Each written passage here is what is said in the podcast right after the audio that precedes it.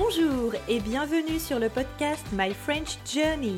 Je suis Julie, créatrice de ce podcast et professeure de français. Si vous voulez apprendre le français ou progresser dans cette langue, ce podcast est fait pour vous. Ok, if you couldn't understand what I've just said, it's okay. Send me an email to bonjour at myfrenchjourney.com. You will receive the transcript of the episode.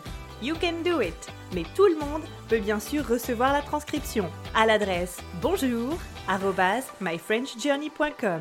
C'est gratuit! Mon but est de vous accompagner tout au long de votre aventure française. Avec des conversations authentiques, vous allez améliorer votre prononciation, votre grammaire et votre vocabulaire. Vous êtes prêts? Alors, c'est parti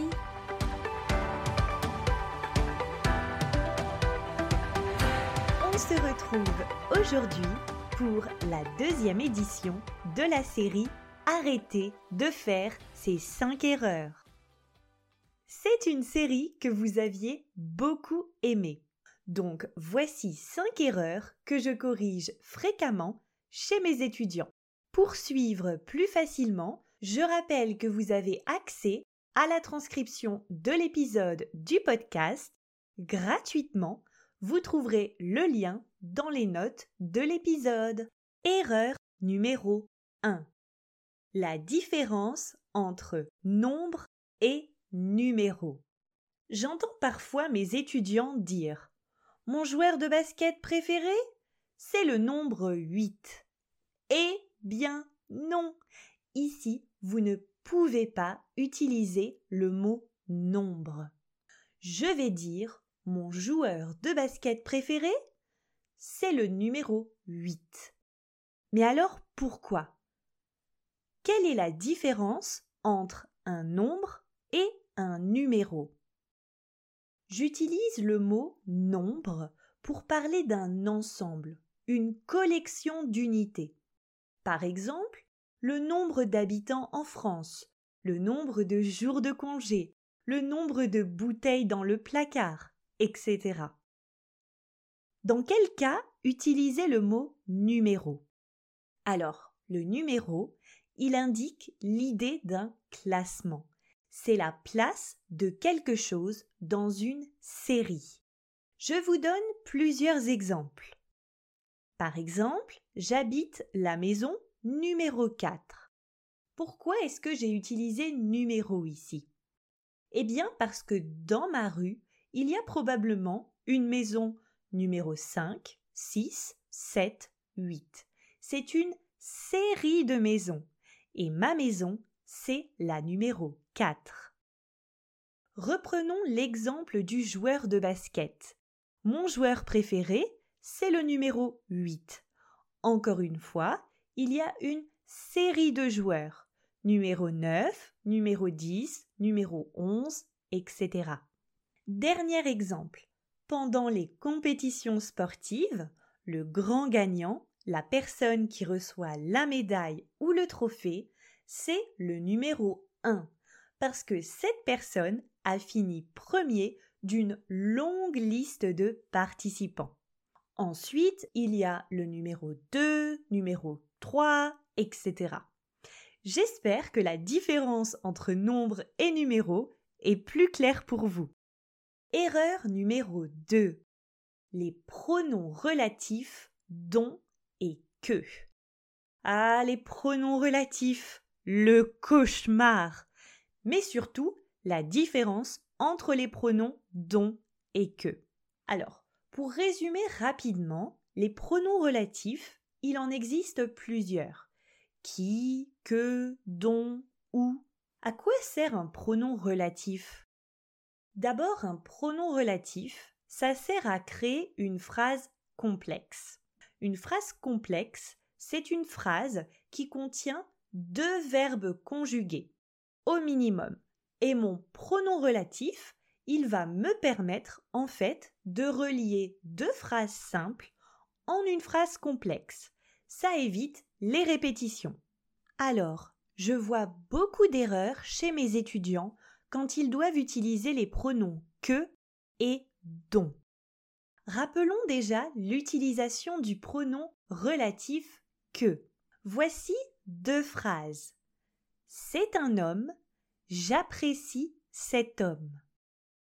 Ici, nous avons bien deux phrases simples, mais on remarque une répétition. L'homme. Dans la première phrase, un homme.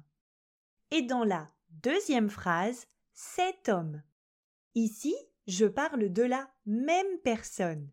C'est un homme. C'est qui? Un homme. Un homme est un complément d'objet direct. J'apprécie cet homme. J'apprécie qui? Cet homme. Cet homme est aussi un complément d'objet direct. Dans le cas d'un complément d'objet, je vais pouvoir relier mes phrases en utilisant le pronom que. C'est un homme que j'apprécie. Quelle est la différence avec le pronom dont Finalement, avec dont, c'est le même principe. Je veux relier deux phrases simples et créer une phrase complexe. Prenons cet exemple. Il a besoin d'un stylo. Le stylo est cassé. Vous remarquez ici que l'élément qui se répète dans ces deux phrases, c'est le stylo. Regardons de plus près la première phrase. Il a besoin d'un stylo. Un stylo, dans cette phrase, est complément. Il a besoin de quoi? D'un stylo. Finalement, comme je l'ai déjà dit, c'est la même façon de penser que pour le pronom relatif que. Nous cherchons un complément d'objet. Sauf qu'ici, il y a la préposition de. Il a besoin de quoi? D'un stylo. Et voilà la différence. Pour utiliser dont, il vous faudra un verbe qui utilise la préposition de. Revenons à mon premier exemple. Il a besoin d'un stylo, le stylo est cassé. Si je mets ensemble ces deux phrases, ça va me donner le stylo dont il a besoin est cassé. Vous allez donc utiliser le pronom relatif dont avec les verbes parler de, avoir besoin de, s'occuper de, avoir peur de, etc. Erreur numéro 3. La place de l'adjectif. Là aussi, erreur fréquente chez mes apprenants. Où se place cet adjectif? Avant Après le nom Il y a de quoi s'arracher les cheveux. Alors, la règle générale en français. L'adjectif se place après le nom qu'il qualifie. Je vais donc placer mon adjectif après le nom. Par exemple, un canapé confortable. Ici, j'ai placé mon adjectif confortable après le nom canapé. Les adjectifs de couleur bleu, blanc, noir, orange, les adjectifs de nationalité français, anglais, chinois, les adjectifs sur les formes rond, rectangulaire, triangulaire, sont toujours placés après le nom. Et il n'y a pas d'exception. Chouette, non?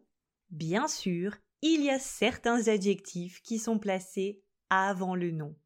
On les appelle les adjectifs courts. Ces adjectifs, je vous conseille de les mémoriser. Vous allez tout le temps les utiliser. Par exemple, grand, petit, beau, bon, mauvais, nouveau, vieux, jeune, joli. Je vais par exemple dire une grande maison, un bon gâteau, une nouvelle voiture. Attention, certains adjectifs peuvent être placés avant ou après le nom, et dans ces cas-là, le sens de la phrase va changer. Mais si vous le souhaitez, je parlerai de cette règle une autre fois. Erreur numéro 4. Continuons avec une erreur qui concerne l'utilisation du vocabulaire. La différence entre les mots pièce et chambre. En classe, à chaque fois que nous parlons de la thématique de la maison, j'ai au minimum une personne qui confond ces deux mots. Cette erreur, elle vient souvent de la traduction à partir de la langue maternelle. Attention donc, en traduisant dans sa langue maternelle, ça peut parfois amener quelques erreurs. Donc, explication simple et efficace. Quand vous parlez de la maison, la chambre, c'est la pièce où vous dormez. Dans votre chambre, il y a votre lit, votre armoire. On a par exemple la chambre d'enfant, la chambre d'amis, si vous recevez des amis à la maison, la chambre d'hôtel ou encore la chambre d'hôpital. La chambre, c'est la pièce pour faire dodo. Voilà. Si vous parlez de pièces dans la maison, une pièce, c'est par exemple une cuisine. La cuisine est une pièce. Le salon, la salle à manger, la chambre. La chambre est une pièce de la maison. La salle de bain, le bureau. Voilà.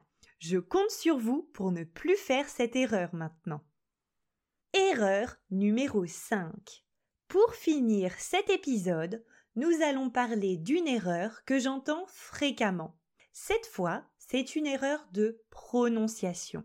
Vous savez que lorsqu'on apprend une langue, la prononciation, c'est la base. Si vous ne prononcez pas correctement les mots, même si votre grammaire est parfaite, il y a un risque pour que votre interlocuteur, il y a donc un risque pour que la personne à qui vous parlez ne vous comprenne pas. Donc on fait attention à sa prononciation. Aujourd'hui, l'erreur fréquente dont nous allons parler, c'est la liaison. Ah, la liaison en français, c'est quelque chose. D'abord, c'est quoi une liaison? On va attacher un mot à un autre. J'ai donc deux mots qui se suivent et ces deux mots, la connexion de ces deux mots va créer un nouveau son. Le premier mot finit par une consonne qui en général ne se prononce pas, comme D, P, S, T, X. Et le deuxième mot commence par une voyelle ou un H muet. Alors en pratique, il existe des liaisons obligatoires, vous devez faire ces liaisons, des liaisons facultatives, c'est-à-dire optionnelles, et des liaisons interdites. Je vais vous présenter trois liaisons obligatoires aujourd'hui. D'abord, la liaison est obligatoire entre un pronom et un verbe. Par exemple, conjuguons le verbe aimer avec le pronom nous au présent. J'obtiens nous, aimons. Ici, le pronom finit par la consonne S et le verbe commence par la voyelle A. Nous devons donc ici faire la liaison. Nous aimons. Résumons. La liaison est obligatoire entre un pronom et un verbe, mais aussi entre un article et un nom. Par exemple, mon ami, des enfants, deux étudiants. Enfin, autre liaison obligatoire entre une préposition et un déterminant.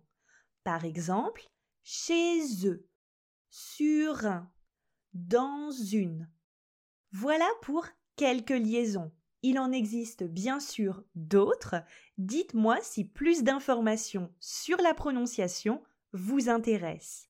Et voilà pour l'épisode du jour sur 5 erreurs que font mes étudiants étudiantes.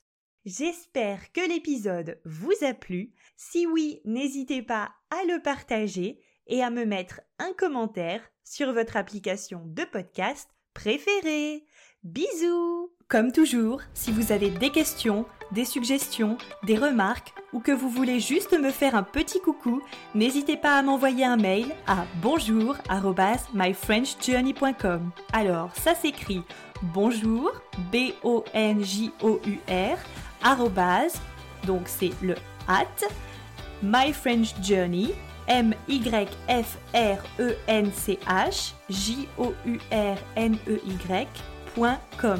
Je me ferai un plaisir de vous répondre. Encore mille merci de m'avoir écouté. Prenez soin de vous. Je vous dis à la semaine prochaine. À très vite. Salut